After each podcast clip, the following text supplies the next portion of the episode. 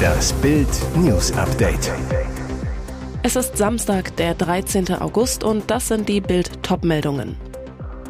Der Iran will ihn tot sehen. Messerattacke auf Star-Autor Salman Rushdie. Bewirtung falsch abgerechnet. Wird Schlesinger fristlos gekündigt?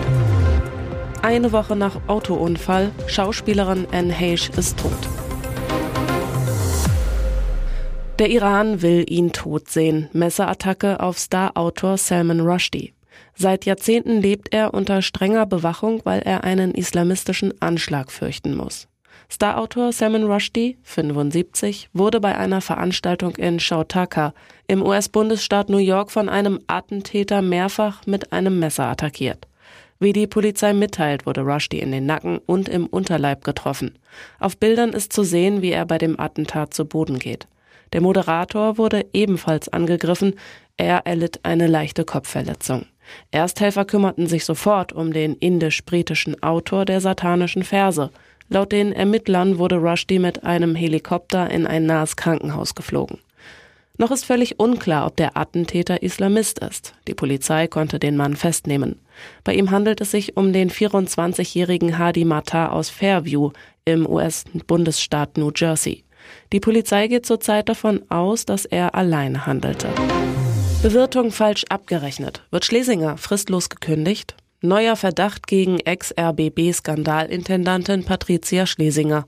Laut Recherchen aus ihrem eigenen Sender hat Schlesinger Bewirtungskosten falsch abgerechnet.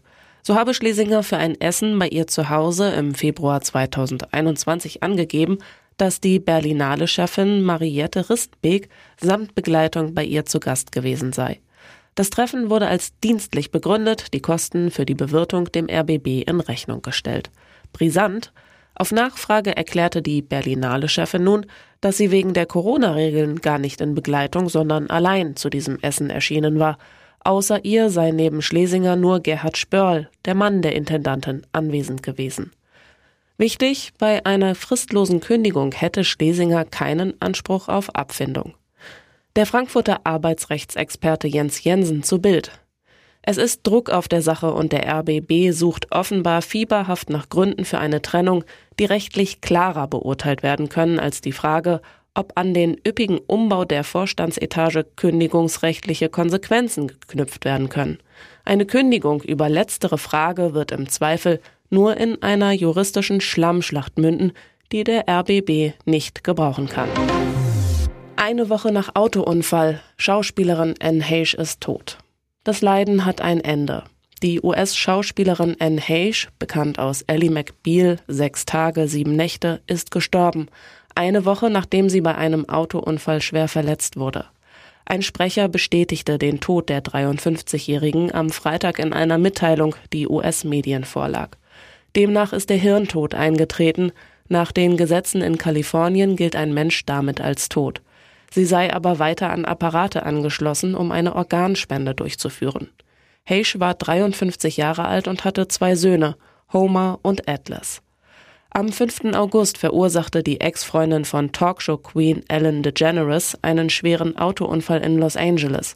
Dabei krachte ihr Mini Cooper so schwer in eine Hauswand, dass dieser Feuer fing. Es dauerte fast eine Stunde, bis die Rettungskräfte Heish aus dem brennenden Auto befreien konnten, doch die Schauspielerin erlitt so schwere Verletzungen, dass sie ins Koma fiel. Eine Blutuntersuchung ergab, dass Heish Kokain und Fentanyl im Körper hatte. Durch den Crash erlitt sie zudem ein schweres anoxisches Hirntrauma, wie ihre Familie in einem Statement verkündete. Seit 19 Tagen Kranwahnsinn in NRW. Warum holt ihn keiner runter? Münster. Weil die Stadt seinen Müll entsorgt hatte, stieg Nicolas T. ihr mal so richtig aufs Dach. Dort sitzt er jetzt seit 19 Tagen und weigert sich runterzukommen. Mit einem Rucksack voller Proviant stieg der Müllsammler am 25. Juli heimlich auf den Kran eines riesigen Baugerätes der Firma Wohn- und Stadtbau GmbH in Münster. Grund, zwei städtische Mitarbeiter hatten mit Müll gefüllte Einkaufswagen des Messis einkassiert und entsorgt. Seitdem geht im Umfeld des Krans nichts mehr. Die Baustelle, auf der 57 Mehrgenerationenwohnungen entstehen sollen, ist gesperrt. Pro Tag fallen 25.000 Euro Kosten an. Eine wichtige Straße musste gesperrt werden. 19 Tage Stillstand. Warum holt ihn niemand vom Kran herunter? Weil es sich um ein Privatgelände handelt, ist die Polizei nicht zuständig, dafür das Ordnungsamt Münster.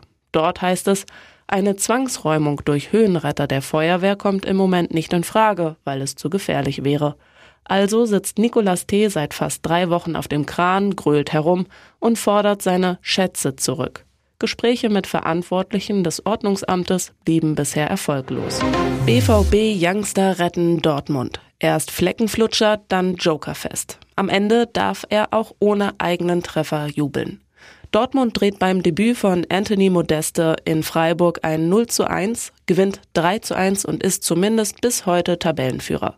Der Ex-Kölner ich bin erst seit Dienstag dabei, das braucht seine Zeit. Vielleicht gibt es meine Torpremiere im ersten Heimspiel gegen Bremen. Die schwache Bilanz von Modeste, drei Torschüsse, 22 Ballkontakte, 15 Prozent gewonnene Zweikämpfe, 11 Sprints, 52 intensive Läufe. Dreimal treffen tun schließlich andere, Wolf, Björn und Mukoko. Nico Schlotterbeck bei The Zone.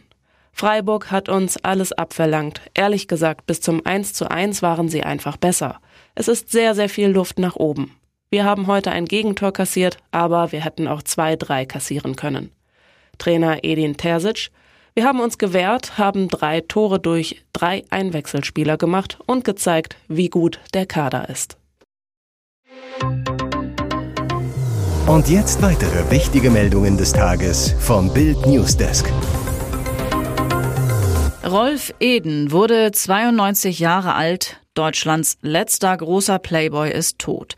Er war Berlins Playboy, aber er war viel mehr. Wer Rolf Eden besuchte, dem schenkte er eine Flasche Sekt, darauf ein Etikett Rolf Eden Sekt. Unter uns, der Sekt ist kein Original gewesen, aber Rolf Eden war eines.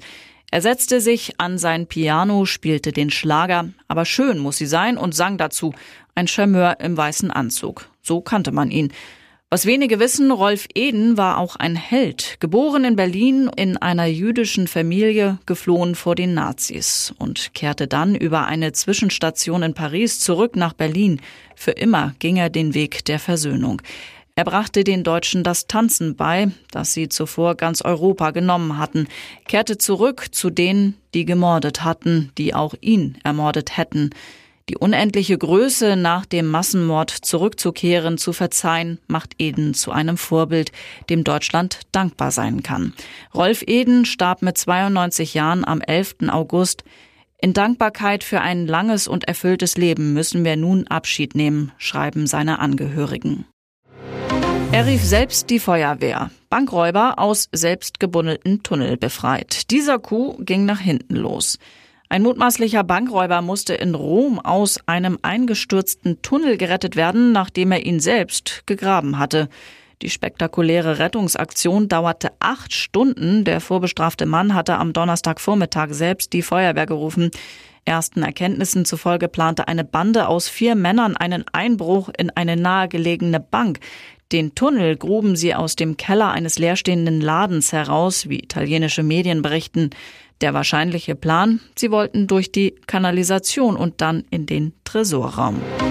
Es ist eine Justizsensation. Der Badewannenmord von Rottach-Egern wird neu verhandelt. Das hat das Landgericht München I heute entschieden und mitgeteilt. Manfred G. soll im Oktober 2008 die 87-jährige Lieselotte Kortüm geschlagen und in ihrer Badewanne ermordet haben. So hatte es zumindest das Landgericht München II in zwei Prozessen 2010 und 12 entschieden. Es gab aber immer wieder Zweifel an der Schuld des heute 62-jährigen.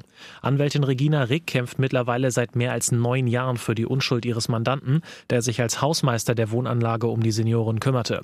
Bild erreichte Rick am Telefon, nachdem sie G heute gegen 11 Uhr aus der JVA Landsberg am Lech abgeholt hat. Die Anwältin sagt, wir sind heilfroh, es war ein harter Kampf, aber dieser geht weiter. Die Staatsanwaltschaft hat sich weiter gegen die Entlassung gewehrt. Verteidigerin Rick, ich habe neuneinhalb Jahre dafür gekämpft. Das wäre nicht möglich gewesen, wenn Bürger nicht gespendet hätten. Privatpersonen sind dafür eingestanden, dass dieser gravierende Justizirrtum korrigiert wird. Manfred G. selbst sagt zu Bild, ich freue mich jetzt vor allem auf meine Familie. Weitere spannende Nachrichten, Interviews, Live-Schalten und Hintergründe hört ihr mit Bild TV Audio.